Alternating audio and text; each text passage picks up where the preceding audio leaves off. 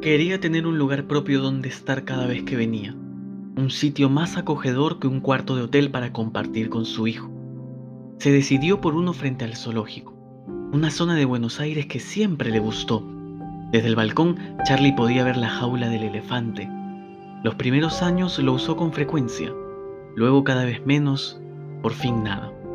Las pocas veces que volvió en los últimos tiempos, pensó que era más práctico quedarse en un hotel que entrar a un lugar deshabitado, con el aire viciado por la falta de ventilación y unos pocos muebles que apenas eran fantasmas de lo que habían sido.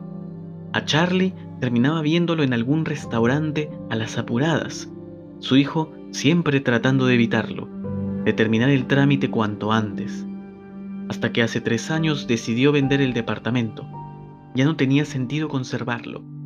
Entre todos sus bienes, ese era el único que le producía tristeza cada vez que sabía de él. La huella de lo que quiso ser y no fue, la huella de su fracaso. Un fracaso tan abstracto, tan inasible como la paternidad, como el amor padre-hijo. Un departamento que hacía concreta su incapacidad de ser padre.